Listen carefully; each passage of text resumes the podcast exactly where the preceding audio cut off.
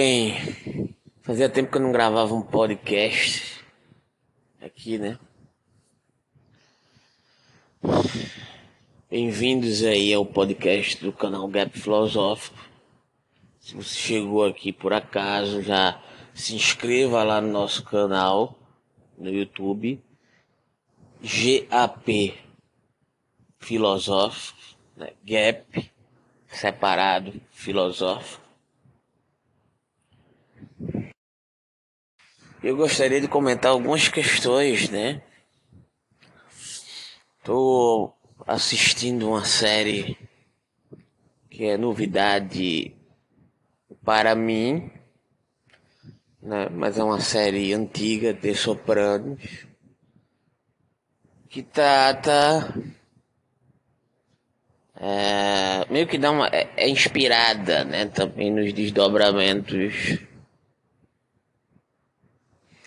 daquilo que nós entenderíamos ou entendemos ou passamos a entender durante um tempo a, acerca do uma certa ideia produzida no cinema a, a, tradicional, né? à luz de filmes como Poderoso Chefão e Afins, né? Um dilema moral que é suscitado também em outras séries, como por exemplo Breaking Bad, apesar de, de suscitar determinadas demandas específicas de uma determinada localização, é, de um estilo de vida americano, né? e aí tem toda a história da indústria cultural americana e como ela produz esses essas reverberações da vida à luz seu quintal, assim, para imprimir né, em, em outras localidades, né? É um processo de colonização cognitiva através da, através da indústria cinematográfica, né? Mas nem tudo, nem todas as experiências que, por mais contaminadas que sejam, elas, elas não vão, elas não vão suscitar ao menos uma parcela de experimentações que possam ser até utilizadas em um sentido subversivo da, da projeção hegemônica mediante a qual elas foram é, projetadas né, para abarcar de maneira predominante, né? Então a forma da propaganda coronalista ela está em todo lugar, inclusive no cinema, né? No cinema não seria diferente. Mas é, é, é diferente você fazer uma crítica em um sentido de, de, de, de subverter esses aspectos que produzem ideologias muito bem específicas, alinhadas inclusive a um a uma certa ideia de, de uma, ou de uma reverberação, né, de um resgate que que foi, digamos assim, é, provocado no pós-guerra com a crise do liberalismo, né? e um resgate ideológico desse suposto liberalismo clássico é, pelos moldes do neoliberalismo e suas facetas é, das mais variadas possíveis, né? inclusive dentro da perspectiva da indústria cultural. E o neoliberalismo é mais uma forma de reafirmação dos processos de colonização pelo viés, é, digamos assim, artístico, né? Mas não é esse o caso, né? Que eu venho comentar exatamente aqui falar mais especificamente sobre esses dilemas morais, né? Porque mediante essa, essa determinada perspectiva, essa romantização que, por exemplo, a série de Sopranos de Poderoso Chefão faz, a máfia italo-americana, né? porque já tem um aspecto de imigrantes italianos que saíram da Itália para tentar conseguir uma vida melhor na na autodenominada América, né? América que é resumida aí, né, mediante esses ímpetos cinematográficos americanos que é, que é reduz-se quando se refere apenas ao, aos Estados Unidos da América e descartam completamente é, outros territórios que atenderiam sobre o cunho de América, inclusive América Latina, mas América para eles né, é o USA, né? Mas os dilemas morais bem específicos são denominados, né, justamente pelo processo de, é, digamos assim, uma certa reverberação, processo de, de, de busca de uma determinada melhoria de vida por esses imigrantes que, de uma determinada forma, vão habitar o, a civilização americana para tentar uma vida melhor, né? Uma vida melhor, porque a América é o lugar do, da meritocracia, do sucesso. Né? E um aspecto interessante é justamente que esses italo-americanos já, de certa forma, bem romantizados, né? dentro do aspecto artístico cinematográfico americano, eles já têm um lugar né, cooptado, um lugar cooptado pela perspectiva do imigrante, né, que é, que é italo-americano e que, para poder prover uma certa equivalência de localização, uma suposta equivalência de localização de grande figura na sociedade americana, ou seja, nas caixas nas castas dominantes em termos de classe social, ele, de certa forma, ele é obrigado a cometer ilícitos, né? E a palavra ilícitos aqui é muito interessante porque não só no contexto do Estado americano, mas em outras ambiências, ilícito é tudo aquilo que é considerado crime, são crimes, né? é, pelos quais nós poderíamos interpretar assim, podemos interpretar assim, né? não passou pelo crivo do Estado né? e as leis do Estado, né? por um certo ímpeto de legalização, né? que existem crimes que são cometidos na mais ampla e vasta reverberação da legalidade. É? Então, se você é um criminoso, mas está mediante o julgo da legalidade ou das normativas ou dos trâmites delegados a um determinado sentido de estado específico, você você não é um criminoso, você não está à margem da lei, né? Porque o Estado e as, as leis que regem esse Estado é, tramitaram, né, desenvolveram-se é, de maneira legal para que você não fosse enquadrado como um criminoso. E, e interpreta-se por muitas vezes existe uma distinção muito grande entre essas essas personagens ou essas figuras que, digamos assim, tentam viver, representando no filme, é claro, e aqui estou fazendo um comparativo, você pode associar com outros personagens da vida real, inclusive aqui no Brasil e etc., né? que supostamente vivem à margem da lei, mas são julgados moralmente como pela sociedade, inclusive, como marginais no sentido da, da amplitude que, que essa palavra ganhou no cunho popular. Né? Marginal é aquele que, que não está alinhado, pelo menos no âmbito da representação, com uma suposta moral vigente e predominante. Eu digo suposta moral vigente e predominante porque basta observar mais fundo os comportamentos sociais, principalmente dos brasileiros, para você observar que essa suposta moral predominante é apenas fictícia, né? Ela não existe de fato. Então, mas há uma representação, né? há, uma, há um lugar abstrato de uma suposta moral específica delega essa suposta ambiência a, esses, a essas figuras que em alguma medida transitam no meandro né?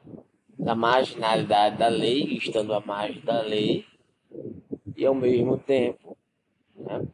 quando dispõem de um lugar de poder, né? passam a estar, deixam de estar à margem da lei para estar dentro da lei como que num passe de mágica. Né? E é muito interessante como essa moral ela transita, né?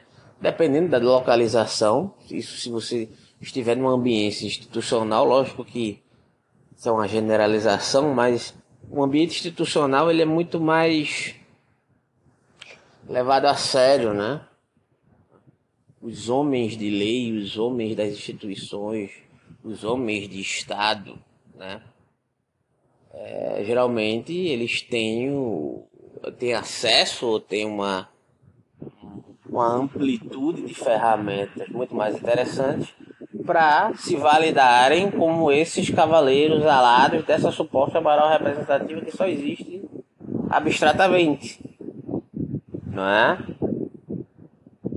Então, tudo depende do ciclo ou do círculo de relações que você estabelece, dado uma certa localização do poder dentro de um determinado contexto específico, seja dentro ou fora do Estado, ou relacionando-se com ele de fora mesmo.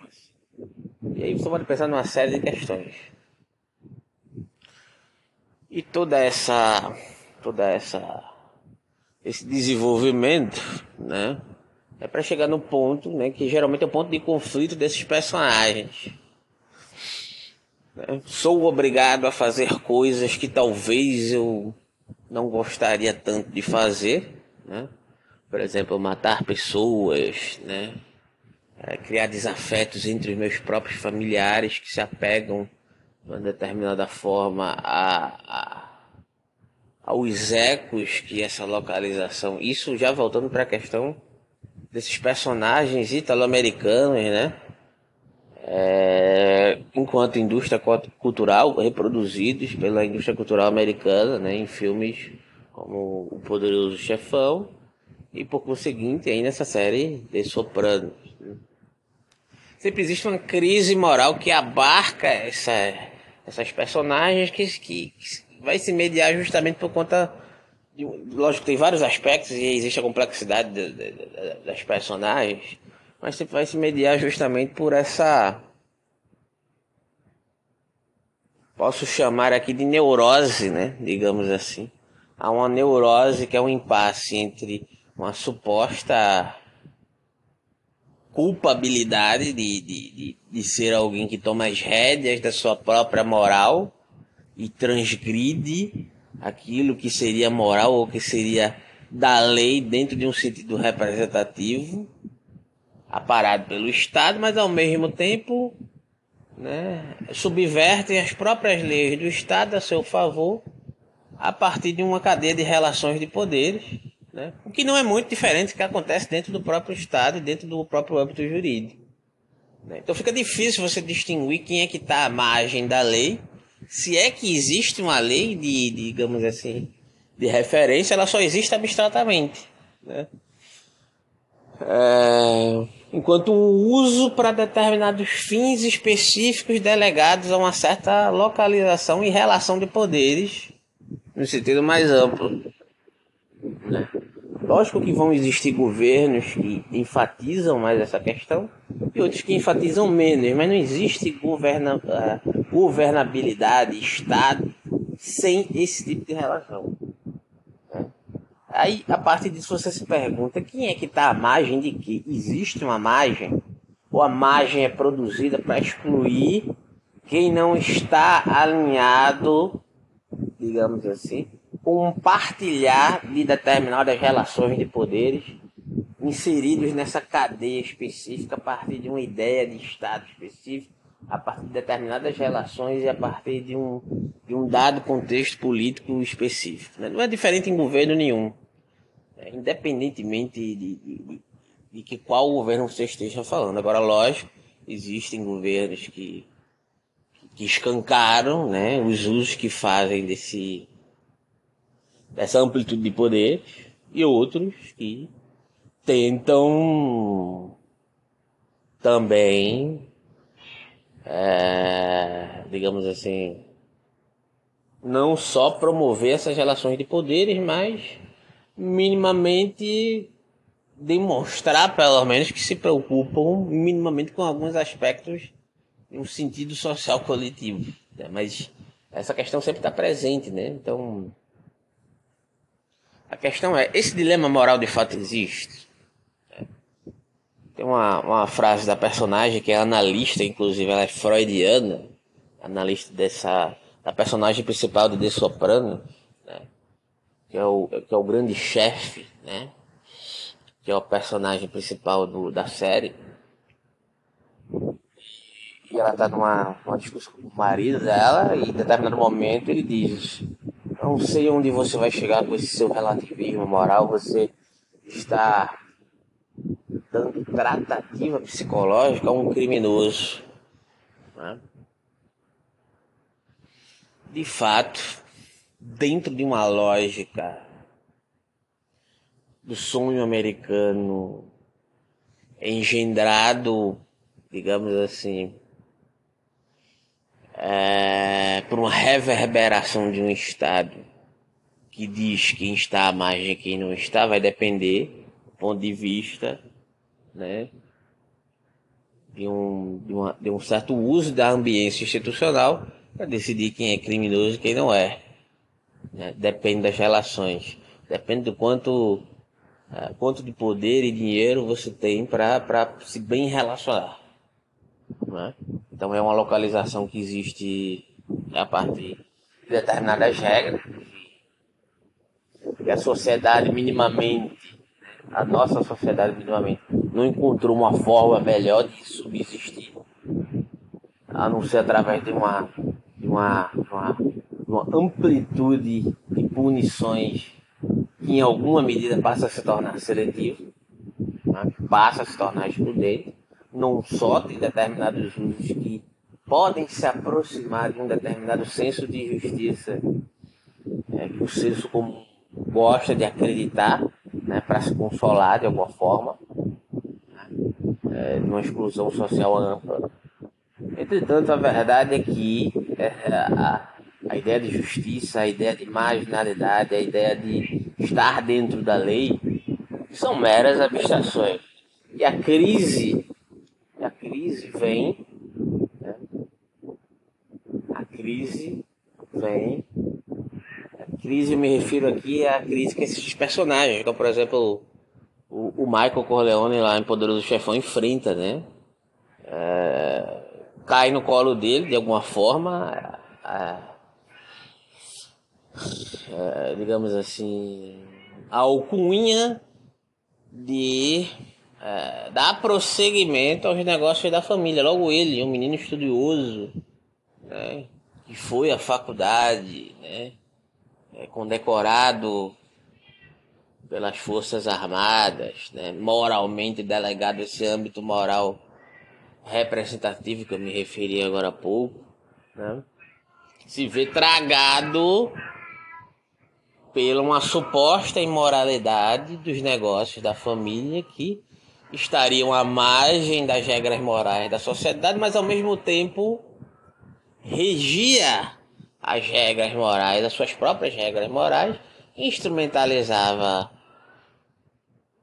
o Estado, em determinadas ambientes, a seu próprio favor. E não é muito diferente né, de como, por dentro do próprio Estado, isso é feito. Né? O Estado é um tipo de coisa nostra, né? seja ele qual for. Né? Então é um falso dilema, é um falso um falso, uma falsa ideia de relativismo moral, né? voltando para a questão da análise freudiana lá em De Sopranos, né? seu diálogo com seu esposo sobre ela estar psicanalizando o mafioso, né? e, e o fato disso ser uma imoralidade, uma falsa ideia de imoralidade né? que rege as nossas relações de algum sentido concreto, porque as relações concretas terminam se mediando por esses desdobramentos. Entretanto, em outro aspecto material das relações, não é convincente dentro de uma materialidade real, de fato, né, de como as conjecturas sociais se estabelecem. Não, é? não convence. Convence quem se conforma em não aprofundar essas relações. Né? Então, por que deveria eu me render, diga-se de passagem, a um conjunto de regras aos quais eu não fui perguntado se eu gostaria de. se eu concordava com elas dentro do contexto social, né? dentro de uma grande coisa nossa, que é o Estado. Né? Por que, é que eu deveria me submeter? Por que, é que eu não poderia subverter? Né? Não se trata de uma apologia ao. A, digamos assim, a, a supostos estados paralelos é, porque, querendo ou não, termina se reverberando essa questão e a máfia italiana, italo-americana, nesse contexto é, cinematográfico, é um tipo de, de, de, de, fragmentação estatal que se relaciona com o Estado e que precisa do Estado para validar suas atividades, assim como o denominado crime organizado no Brasil não funciona sem o Estado, se é algo muito claro só levanta o aspecto de fetichização do próprio Estado, é, enquanto uma suposta moralidade subjacente delegada a uma ambiência de aplicabilidade de leis e regras que possam é, demandar uma suposta neutralidade que inexiste. Basta estudar um pouco de filosofia do direito para você perceber que o direito ele está permeado de políticas e ideologias. É, Diga-se de passagem. Então, o dilema moral desses personagens, e aí você pode ampliar isso para para nossa realidade, diga-se de passagem, para pessoas que terminam é, sendo empurradas para a criminalidade ou escolhendo seguir isso que se denomina como criminalidade né? É, é um dilema entre o entre o indivíduo produzido dentro de um sentido de contradição desses aspectos de alienação através desses aspectos ideológicos, né? Que, que se impõem dentro de um contexto social, né?